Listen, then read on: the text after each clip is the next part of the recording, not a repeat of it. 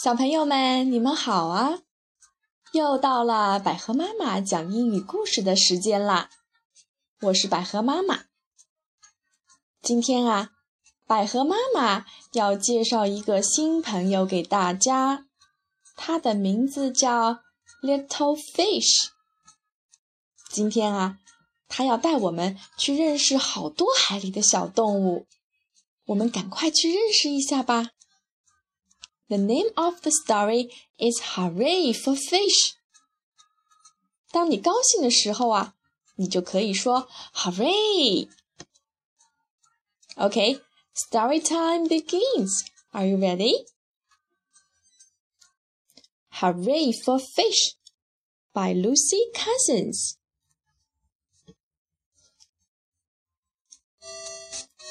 Hello, I'm Little Fish, swimming in the sea. I have lots of fishy friends. Come along with me. Hello, hello, hello, fish. Red, blue, and yellow fish.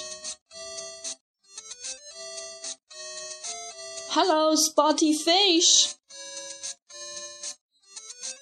Stripy fish. Happy fish. Grumpy fish.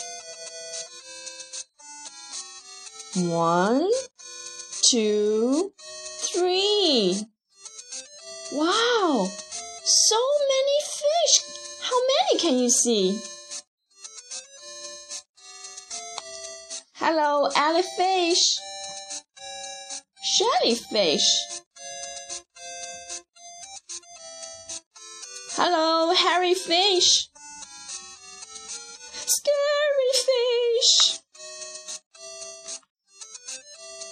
Eye fish. Shy fish. Fly fish sky fish. Hello, fat and thin fish.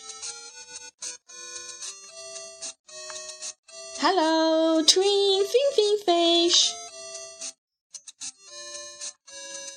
Curly, whirly, twisty, twirly.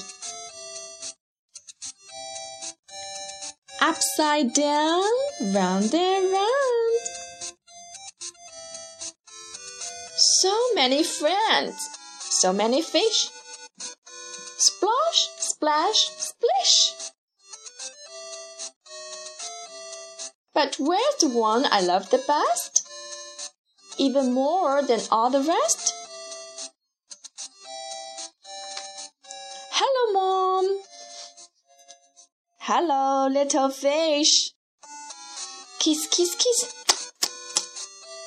Hooray for fish! The end. 啊，故事讲完了。小鱼最后找到妈妈了，它好开心啊！今天我们不仅要帮 Little Fish 找妈妈，我们还要一起来动手做一条 Little Fish。赶快让爸爸妈妈查看一下今天的微信内容，让爸爸妈妈和我们一起。来做一条 little fish 吧。记住，我们的微信号是乔纳森的魔法棒。如果你喜欢听百合妈妈讲英语故事，就请分享给更多的小朋友们。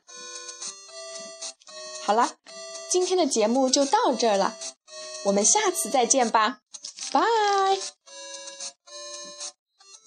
本期节目播放完毕，支持本电台，请在荔枝 FM 订阅收听。